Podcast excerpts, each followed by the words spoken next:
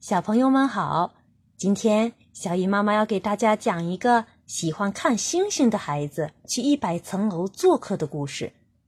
故事中的小男孩名字叫 Tochi，他可喜欢看星星了。星を見るのが大好きなトチ君という男の子がいました。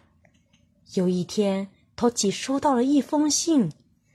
ある日のこと、そのトチ君に こんな手紙が届きました。他收到的信里写着什么呢？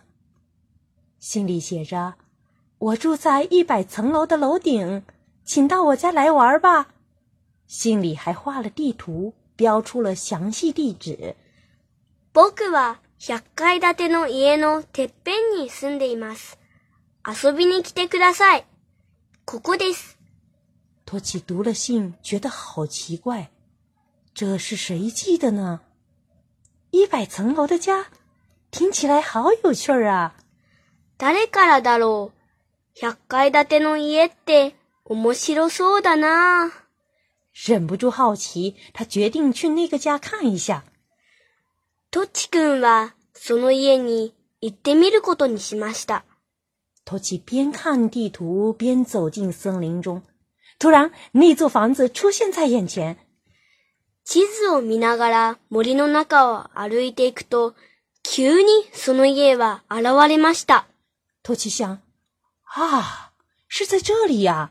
以前这里没有这座房子的，好奇怪。あ、あったここだ今までなかったのに不思議だな。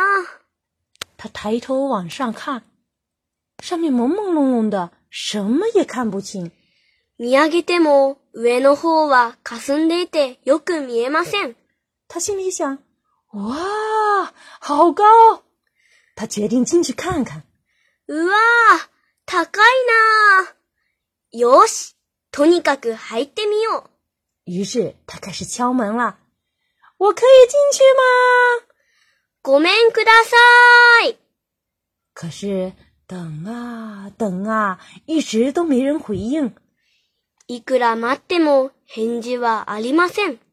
实在没办法了，托起小心翼翼地爬起了楼梯。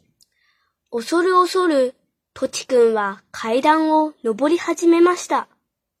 走着走着，他心里开始嘀咕了：“诶，这里是小老鼠的家吗？おや？ここはネズミさんのお家でしょうか？